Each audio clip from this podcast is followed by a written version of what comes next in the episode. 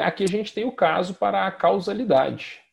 A gente tem força de associação. A gente sabe, por exemplo, que pacientes com LDL muito alto têm mais doença e LDL não tão alto não tem. A gente tem estudos até genéticos mostrando isso, né? estudos por randomização mendeliana.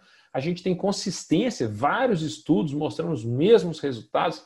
A gente tem especificidade da associação. A gente sabe que LDL é uma condição sine qua non para a formação da aterosclerose. A gente tem temporalidade inequívoca, né? Os estudos randomizados, eles garantem temporalidade. A intervenção vem antes, o resultado vem depois. Existe um gradiente biológico, quanto mais colesterol, maior o risco, quanto mais você reduz o colesterol, maior a redução de risco. A gente tem plausibilidade biológica na hipótese, existe coerência, existem drogas diferentes atuando em sítios diferentes, provocando a mesma redução de risco. Isso já foi provado em experimentos clínicos.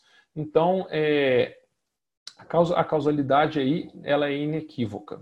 Ela é tão inequívoca que a própria ESC, Sociedade Europeia de Cardiologia, em 2017 publicou um current opinion tá, sobre low density lipoproteins cause atherosclerotic cardiovascular disease, ou seja, evidência de estudos genéticos, epidemiológicos e clínicos, um consenso da Sociedade Europeia, a conclusão a evidência é muito consistente de estudos numerosos, múltiplos, de diferentes tipos, clínicos, genéticos, observacionais, que inequivocadamente estabelecem uma relação causal entre o LDL e a doença cardiovascular.